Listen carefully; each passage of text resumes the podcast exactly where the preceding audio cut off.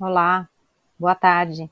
Sejam bem-vindos ao webcast da JHSF Participações sobre os resultados do quarto trimestre e do ano de 2021. Estão presentes hoje conosco o Tiago Alonso de Oliveira, diretor-presidente financeiro, e eu, Mara Boaventura Dias, diretora de Relações com Investidores. Informamos que a apresentação será gravada e que todos os participantes estarão apenas ouvindo.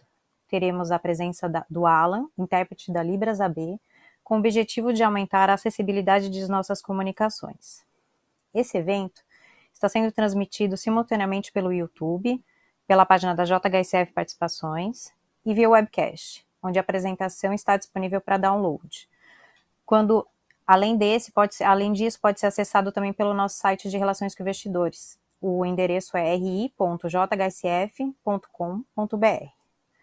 Por favor, faça sua pergunta pelo webcast clicando em Pergunte ao palestrante.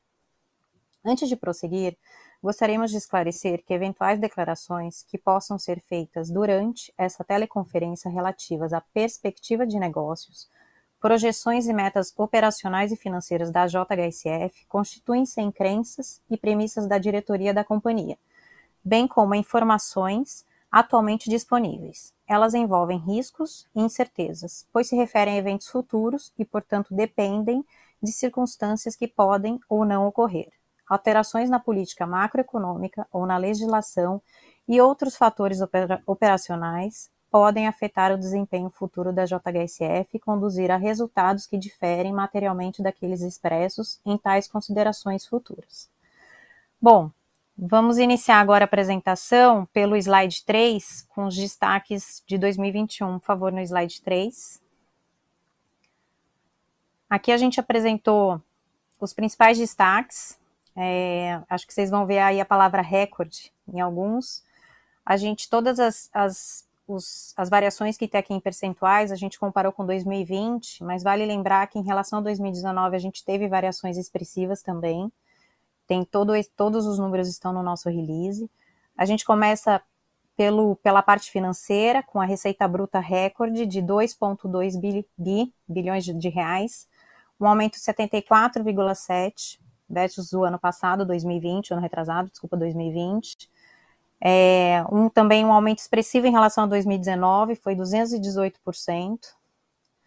Abaixo a gente destaca o EBITDA recorde também, a gente atingiu um EBITDA dá ajustado consolidado de 1,2 bilhões de reais, aumento de 77% em relação a 2020. Importante também ressaltar o aumento de 2019 foi bem expressivo, 559% versus 2019. E, por fim, a última linha, o lucro líquido recorde da companhia, quase 1 bi, 981 milhões de reais, um aumento de 54,4% em relação a 2020. Entrando nos negócios, é, a gente teve também operacionais bastante fortes em todos eles, começar pela vendas das, da incorporação. A gente atingiu venda recorde de 1,6 bi, com aumento de 28,9% em relação a 2020. É, em, em, shoppings, a gente ressalta as vendas dos lojistas aumentando 56,6% em relação a 2020. A gente colocou também em relação a 2019, que é um período pré-pandemia, né? Só para destacar que a gente já está no nível acima de 2019, 22,5% de vendas, de crescimento de vendas. O indicador de aluguel, que é o Same Store Rent, aluguel das mesmas lojas, subiu 50,3% em relação a 2020. Também a gente colocou o destaque para o crescimento de 2019, o nível pré-pandemia, de 15,5%. Em, em a parte de hospitalidade e gastronomia, a gente destacou a diária média, dos hotéis, com aumento de 27% em relação a 2020. Também a gente teve aumento em relação a 2019, em torno de 40%, importante destacar. E no couvert médio, nos restaurantes, o aumento foi de 26,3% em relação a 2020. Por fim, o último segmento mais novo, recente, o Aeroporto Executivo Internacional, a gente teve um aumento expressivo dos movimentos, 125,6% em relação a 2020. E os litros abastecidos, o combustível que, o, que os nossos clientes abastecem no aeroporto, um aumento de 163,3 versus 2020. Tem também um destaque que eu não mencionei, deixei por último, de ESG, de sustentabilidade. A gente finalizou em 2021 os compromissos da companhia e esses compromissos vão derivar metas é, que a gente vai, vai, vai divulgar em breve esse ano ainda. Então, assim, esses foram destaques. Agora eu queria passar a palavra para o Tiago para prosseguir com os detalhes de cada segmento. Tiago, por favor. Obrigado, Maran. Boa tarde, é, Alan. É, obrigado por estar mais uma vez aí com a gente, é, auxiliando a gente a melhorar a comunicação aí com um grupo cada vez maior de pessoas. Eu queria pedir para a gente passar para a página 4 da nossa apresentação e aqui fazer uma começar a detalhar um pouco mais a construção dos resultados que a Mara já sumarizou para a gente.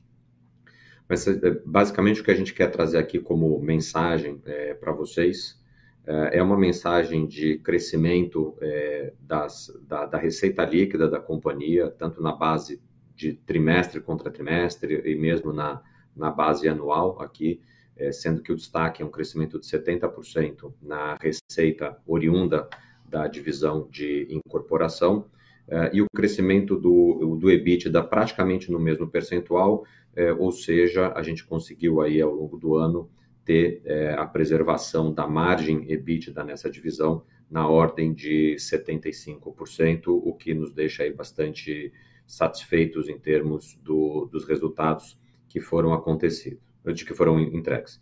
Do ponto de vista aqui qualitativo, eu acho que cabe a gente destacar que é, o complexo Boa Vista é, continua sendo é, bastante importante para a companhia. Nós fizemos ao longo dos últimos dois anos um processo de introduzir dois novos produtos naquele mesma região, que foi o Boa Vista Village e mais recentemente o Boa Vista States. E pelo que a gente pode já notar pelo gráfico, esses gráficos de circulares que nós temos, é, esses dois projetos tiveram uma participação bastante expressiva na composição das vendas totais da, da companhia, é, dando sequência a um produto que foi a Fazenda Boa Vista, que é, chegou praticamente ao fim aí do seu, do seu estoque. Então, acho que a, a gente conseguiu fazer uma boa migração para dois novos produtos na, naquele mesmo complexo, e isso ajuda a explicar também esse bom desempenho de vendas aí no, no último ano. Queria pedir para a gente passar para a próxima página, por favor, para a gente começar a falar um pouquinho da divisão dos, dos shopping centers, do, da, da, da parte de, de, de, varejo e também do e-commerce. É, aqui a gente também é, percebe é, bons crescimentos, se nós olharmos é, a receita do quarto TRI de 21 contra o quarto TRI de 20, um crescimento de 25%. É, quero destacar que o quarto TRI de 20 é, foi um TRI forte, foi um TRI que a gente praticamente trabalhou todo ele no ano passado, ano de 20, perdão, sem grandes restrições advindas da Covid, o que torna esse crescimento de trimestre contra trimestre uma, boa, uma boa base de comparação. É, quando a gente olha o ano contra ano, esse crescimento de 56% que foi apresentado, é, o ano sim de 20, é, ele foi um ano é, pior do que o ano de 21, do ponto de vista de funcionamento das, das atividades dos lojistas nos nossos shopping centers. Portanto, é, olhar a comparação é, só com relação a 2020 pode ser um pouco trazer uma mensagem uh, errada, mas quando a gente também olha com relação a 2019, a gente vê é, um crescimento expressivo. Lembrando que tanto 20 quanto 21 foram anos em que algum tipo de restrição à operação é, dos lojistas é, a gente pôde notar, o que não era o caso de 2019. Portanto, do ponto de vista de crescimento real, acho que a gente está bem satisfeito aí com o que é, o time entregou nessa parte é, do, dos lojistas, das vendas de lojistas. Na, na parte de baixo à esquerda, tem os indicadores operacionais. Aqui acho que vale a pena a gente destacar que todos os indicadores S apresentaram é, números positivos é, em, em, em, duplo dígito, é, o que é, também reforça aí a qualidade é, é, dos, dos shoppings que a gente tem entregado para os clientes e para os lojistas, é, representando também uma boa fonte de resultados para a companhia. Quando a gente migra para o lado direito aqui desse slide, a gente percebe na, na questão da receita líquida, é, tanto para o comparativo trimestral quanto para o comparativo anual, é, crescimentos que são é, expressivos. Queria destacar mais um trimestre que a companhia não fez linearização é, dos efeitos é, de pandemia, portanto, os números que a gente está aqui apresentando são aqueles números, vamos dizer, efetivamente, é, colocar aqui entre aspas, receitados com relação aos, aos lojistas. E a gente percebeu também ao longo aí do, do período uma recuperação do, do EBITDA ajustado dos níveis pré, durante boa parte do ano de 2021 para algumas atividades, principalmente aquelas de serviço, uh, nós ainda tivemos uma, uma postura mais flexível e para acomodar algumas, alguns parceiros lojistas aí se recuperando desse período mais complexo da, da pandemia. Queria pedir para passar para a página número 6, por favor onde a gente vai falar um pouquinho sobre hospitalidade e gastronomia. É, o que a gente é, percebe aqui também, olhando todos os indicadores que a gente está apresentando, é, crescimentos e crescimentos expressivos com relação ao ano de 2020, mas também crescimentos bem expressivos com relação a 2019. É, o que é, traz para a gente aqui a possibilidade de dividir com vocês de que, do ponto de vista é, de resultados, a gente é, já supera e com bastante margem é, os números que a companhia apresentava no período pré-pandemia, ainda que uh, esse setor, ou esses negócios, melhor dizendo, tenham sido bastante afetados em 2020 e também em 2021.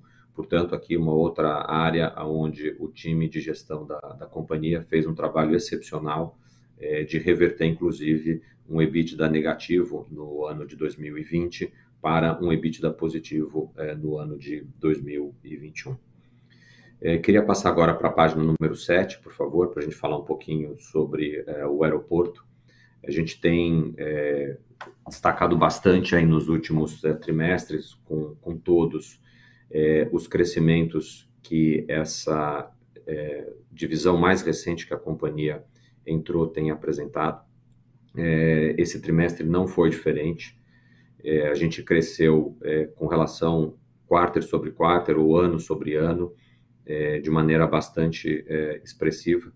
Os movimentos e a venda de combustível é, têm crescido também em patamares uh, importantes e, ao mesmo tempo, a companhia tem dado prosseguimento à segunda expansão de capacidade do aeroporto, é, aeroporto esse que hoje já é, é, o maior no Brasil em termos de é, número de aeronaves que ficam é, angaradas e que utilizam é, o aeroporto e que a gente segue vendo uma tendência é, de demanda por espaço de angaragem positiva, o que nos dá tranquilidade de seguir com o processo de expansão de capacidade para o aeroporto. Com isso, eu queria pedir para a gente passar para a próxima página, por favor, página número 8.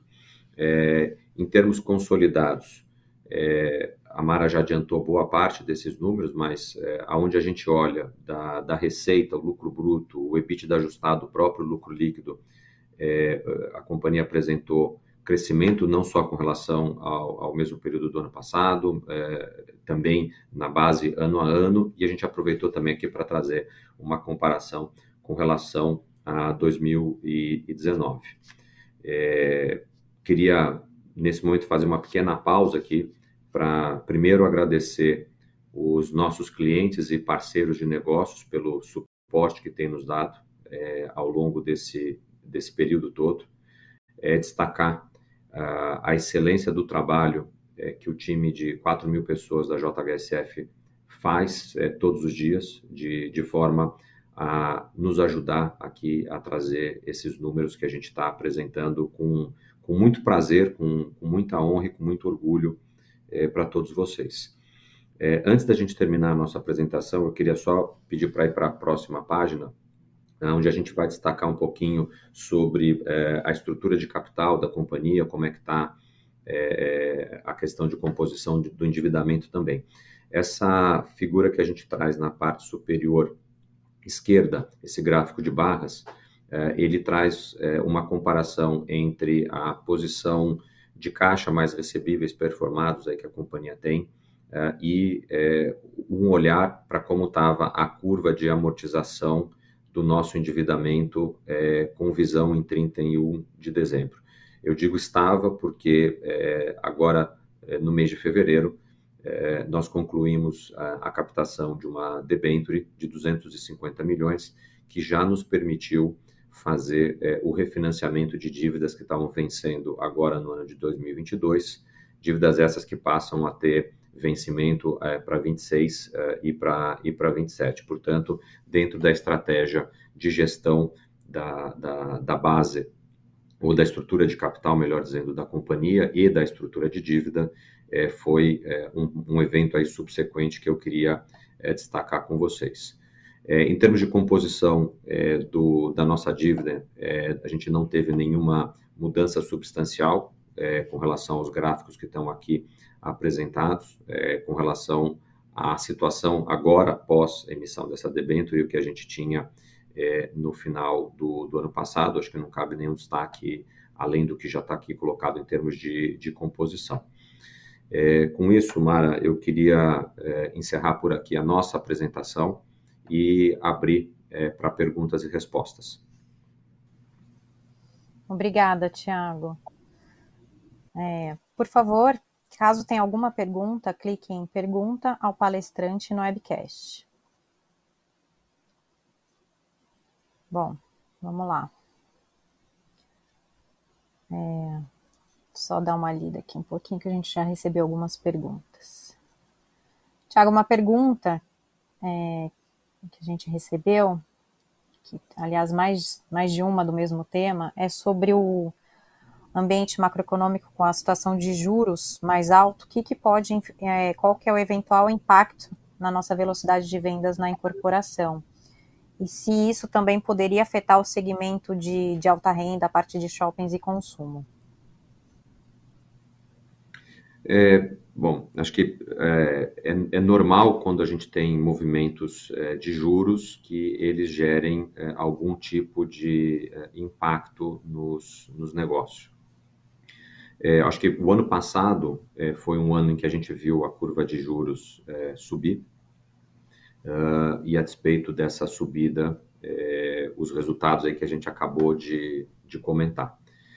Eu acho que é um tema que a gente, no nosso dia a dia, está muito atento àquilo que pode acontecer em função dessa questão dos juros, e acho que já vimos essa situação no passado. Acho que a gente tem um time que é bastante experiente para saber navegar um período de adversidades, caso ele venha a se confirmar.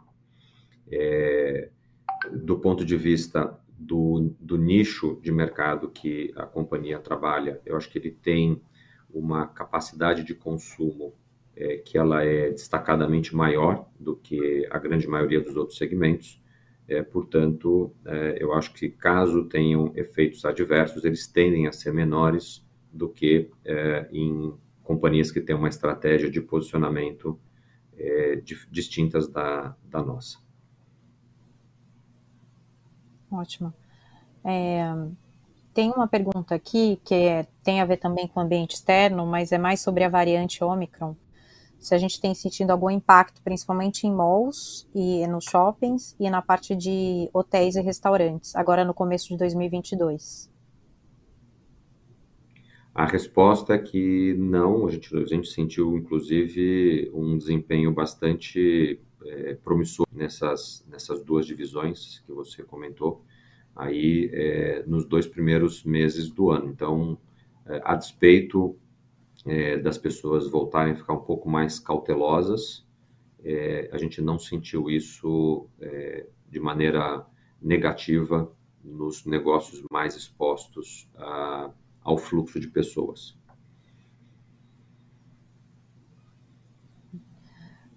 Entrando no segmento de shoppings, tem uma pergunta falando que a gente tem os operacionais estão vindo bem fortes, de vendas e aluguéis, a gente acha que tem algum espaço para subir um pouco mais a receita de aluguel e cobrar um pouquinho mais de aluguel? Eu acho que a nossa estratégia é uma estratégia de olhar a sustentabilidade desse negócio é, de uma maneira ampla. Então, é a rentabilidade para a companhia, a rentabilidade para o lojista e a própria é, questão do mix é, para os nossos clientes. Acho que o trabalho que a gente faz é um trabalho que procura equilibrar no prato, nos pratos essas, essas três variáveis e acho que a gente está satisfeito aí com o nível de rentabilidade que é, os ativos da companhia geram e, portanto, a gente deve seguir o mesmo padrão de gestão que a gente vem tendo aí já há bastante tempo. Ótimo. E no segmento do aeroporto, como que, só, que antes da a gente estar na próxima pergunta, deixa eu só, só fazer um complemento aqui, é, que ele tem a ver tá. com essa questão também da, da, da, rentabilidade, né, que a gente falava há pouco. Acho que é importante a gente relembrar para todo mundo é, dois aspectos. O primeiro é a não utilização de linearização de resultados por conta da companhia é, o que pode ensejar, na comparação com empresas que estão fazendo linearização, uma percepção uh, errônea de rentabilidade. E o segundo ponto é, ainda durante 2021, é, o fato de que é, a gente foi e continuará sendo, por, pelo tempo que precisar, parceiro é, de, de alguns lojistas é, que tiveram um impacto adverso maior nos seus negócios ao longo desse período é, em que a gente está convivendo com restrições aí por conta da Covid-19. É, o que a gente percebe é que, a despeito disso tudo, a rentabilidade da companhia, desse negócio, ela tem sido bastante saudável. Portanto, a gente imagina que, uma vez é, reduzidas essas restrições, a gente tem uma, um, um olhar é, de crescimento de rentabilidade por conta da redução desses eh, apoios que têm sido oferecidos. Ótimo. É, no aeroporto, como que a gente está vendo a demanda de hangaragem com a nova expansão? É, a gente está praticamente já com essa, com essa, é, com esse sexto hangar entregue é, no, no, início agora do mês de fevereiro. Ele já está praticamente tomado com aquilo que a gente tinha é, no, no, nosso pipeline. A, a, construção dos demais hangares, ela, ela prossegue é, e comercialmente falando, a gente segue bastante ativo aí com, com uma, uma boa demanda de, de espaço por hangaragem. Então, o aeroporto, a gente tem também batido bem nessa tecla aí, é, ele é um projeto de médio para longo prazo e acho que a gente, como companhia, está dando os passos que nós tínhamos planejado lá atrás. A grande verdade até que a gente está mais adiantado do que imaginava em termos de oferta de área para hangaragem. Isso tem muito a ver com é, o nível de demanda que nós temos recebido por parte dos nossos clientes.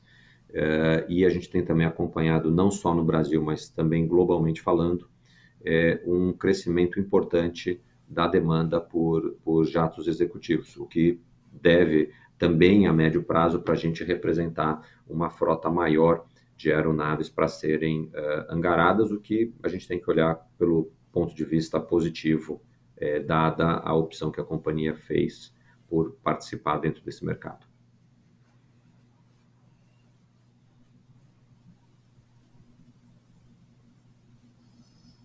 É, tem duas perguntas relacionadas a custos, uma mais geral para como a gente enxerga o, o, nível de custo de cada segmento, se, enfim, a gente enxerga o um nível adequado, se tem espaço para redução, se deve ter alguma pressão por conta de, de alguma questão macro, e especificamente da incorporação, se uma evolução do POC pode deixar uma DRE fraca, entre aspas.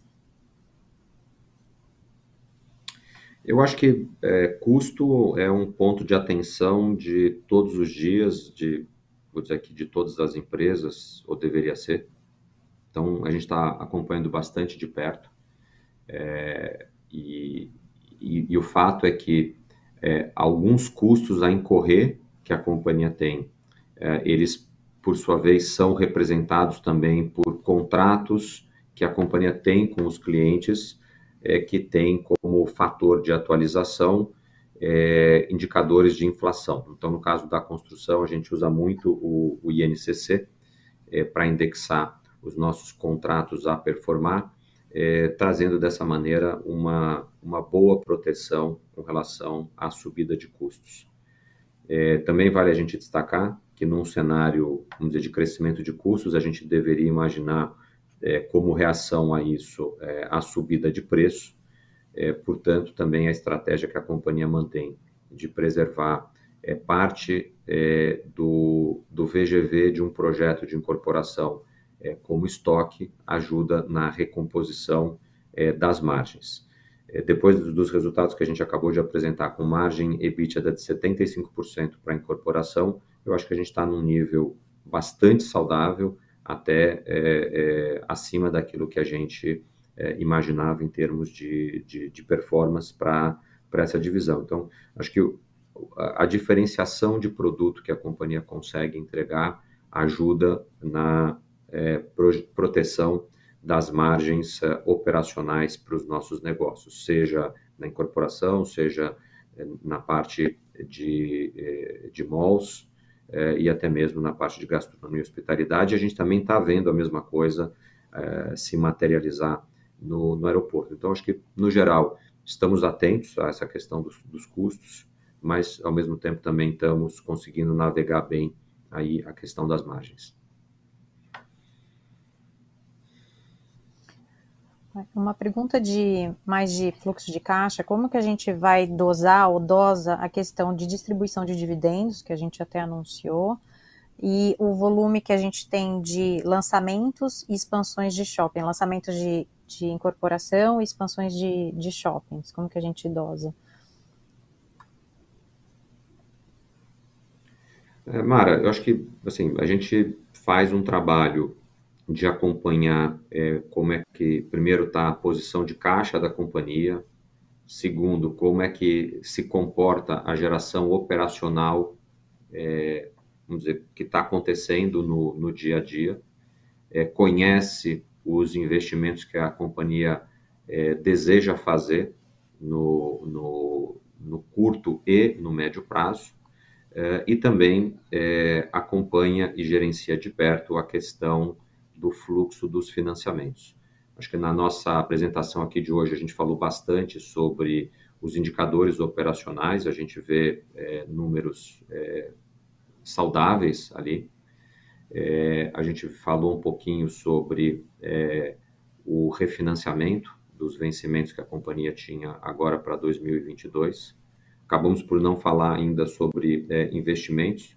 É, nós temos um plano de investimento que passa pelo aeroporto, como a gente já comentou, é, em níveis praticamente autofinanciados no aeroporto pela própria, pelo próprio resultado das operações. Uh, e na parte é, dos shoppings, é, a gente tem feito investimentos que têm demandado alguma alocação de capital nessas expansões, que são principalmente a expansão do shopping Cidade Jardim, que agora no primeiro semestre do ano ela inaugura e, portanto, ela deixa de ser uma consumidora de caixa para o investimento e passa a incrementar a geração é, operacional, portanto, é, é, é, saudável tanto como redução de investimento e, ao mesmo tempo, crescimento do fluxo operacional. E, é, em paralelo a isso, a gente está é, avançando com a expansão do, do Catarina Fashion Outlet. De modo geral, na parte dos shoppings, é, o nosso planejamento prevê que metade do plano de investimentos ele é bancado pela própria geração operacional de caixa e a outra metade ele é bancado é, por recursos que a companhia já tem em caixa e principalmente recursos que foram captados nos últimos anos na forma de, de capital, de equity. Então, a gente está tá tranquilo com relação a, a, a, a essa, esse equilíbrio da posição de caixa, geração operacional, o consumo para CAPEX, eh, e a própria questão do, do fluxo eh, de vencimentos financeiros. Eh, isso tudo, tu, tudo posto, e acho que isso está absolutamente alinhado com, com, a nossa estratégia. A companhia tem mantido aí um, um, fluxo é, de dividendos é, também para remunerar é, os, seus, é, os seus acionistas.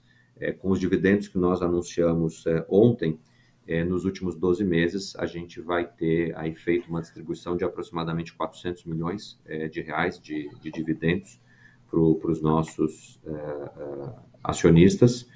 É, e não só isso, a companhia, inclusive, tem utilizado de uma geração de caixa operacional é, extremamente forte para recompor é, banco de terrenos e ainda fazer é, recompra, de, recompra de ações, é, fazendo também com isso uma gestão da, da estrutura de capital. Então, acho que a gente está executando aí uma, uma estratégia é, de longo prazo e está operando essa estratégia de acordo com esse cenário de curto prazo.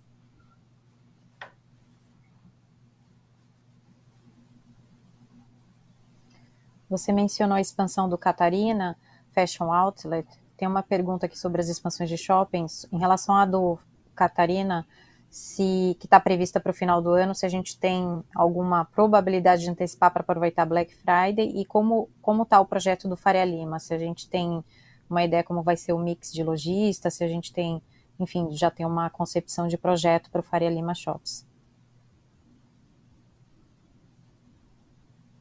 É, acho que a gente não, não, deve aqui assumir um compromisso de, de, de ter o shopping pronto para Black Friday. Por outro lado, se a gente conseguir, é, é do nosso interesse. Eu acho que, inclusive, ajuda é, os nossos é, parceiros lojistas no que diz respeito a ter é, um ponto de venda num, num outlet que performa tão bem quanto é, o Catarina.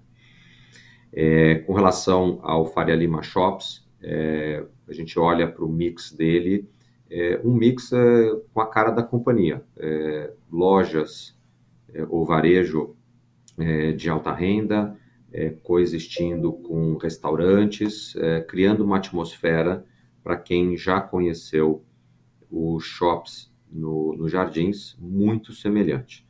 Então, acho que a própria performance que os shops têm apresentado para os lojistas, mas também para a própria companhia, eh, e o feedback que nós temos é muito positivo por parte dos eh, clientes que frequentam, eu acho que encorajam a gente no sentido de seguir adiante com a estratégia que nós temos de mix para o projeto da Faria Lima.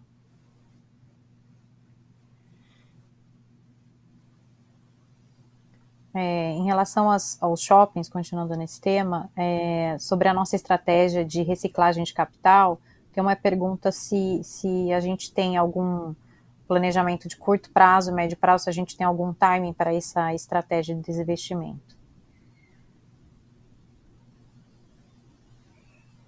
É, eu acho que a gente está sempre olhando aí é, alternativas para reciclar é, capital nessa divisão. Mas eh, eu queria parar por aqui. Não, não quero estender demais aí por conta de é, até de aspectos regulatórios.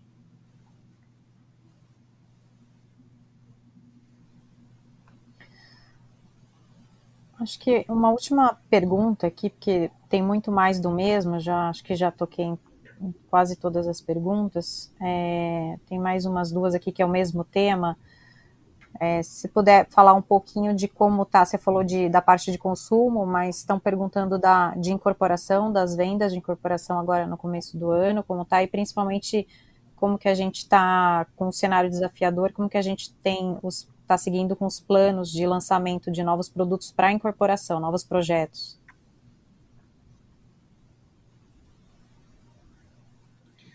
Acho que a gente tá, a gente segue com o mesmo, vamos dizer, com o mesmo comportamento de acompanhar uh, a questão de, de demanda e, e lançando é, os produtos de forma faseada, é, de tal forma a atender aquilo que a gente vai encontrando em termos de, em termos de demanda. Então, é, eu não quero ser repetitivo com relação ao que a gente já comentou sobre, sobre essa estratégia, inclusive no, nesse call é, de hoje, mas é, é, um ponto de gestão diária em nossa acompanhar essa questão toda da demanda nas três regiões onde a companhia tem é, banco de terrenos, e, e fazendo a execução desse plano.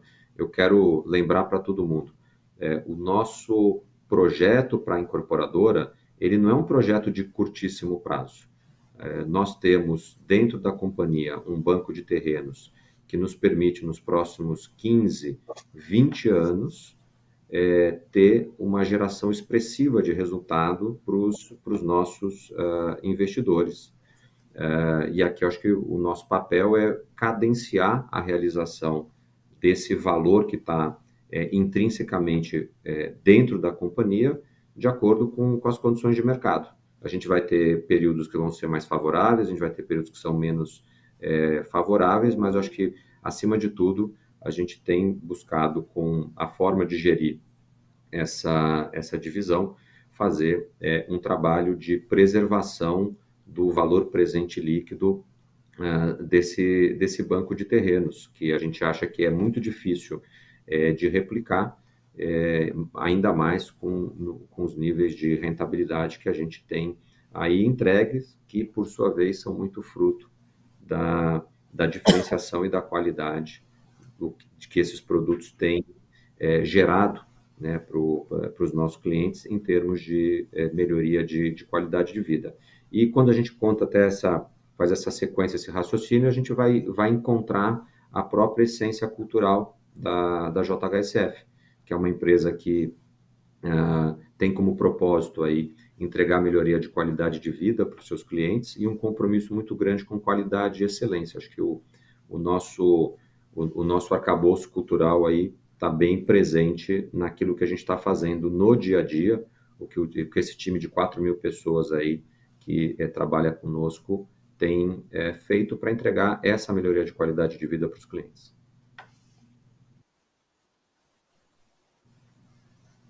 Tiago, foram essas as perguntas. É, se eu não respondi alguma pergunta, eu quero deixar o e-mail do RI, ri.jhsf.com.br. Se for alguma dúvida depois, enfim, qualquer questionamento, fique à vontade de mandar e-mail para a gente. E obrigada, Tiago, pela presença. Obrigada, Alan. É, Alan, obrigado por mais uma, um trimestre estar aqui com a gente. É, parabéns aí pelo trabalho que você tem feito. A gente tem recebido muitos elogios é, da, da, sua participação nesses eventos aqui conosco. Eu não posso perder essa oportunidade, Mara, de mais uma vez é, agradecer aos parceiros que a gente tem na, na companhia, os parceiros de negócio. É, agradecer também é, o time que tem sido incansável aí no sentido de dia a dia é, buscar entregar resultados é, melhores para os nossos é, acionistas.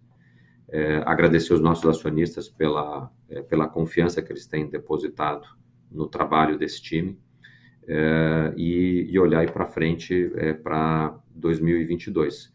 Acho que a gente tem um olhar para o futuro, que é bem claro, e a preocupação de estar sempre com os pés no chão. acho que essa é, com essa mensagem aqui que eu queria terminar essa conferência de hoje. Obrigado a todos pela participação, reforçando a mensagem da Mara. Caso alguma pergunta que vocês tenham não tenha sido respondida ao longo da nossa conferência de hoje, é, pelo e-mail ri@jhsf.com.br. O time de relação com investidores, é, ao saber da sua dúvida, fará contato. Obrigado a todos mais uma vez.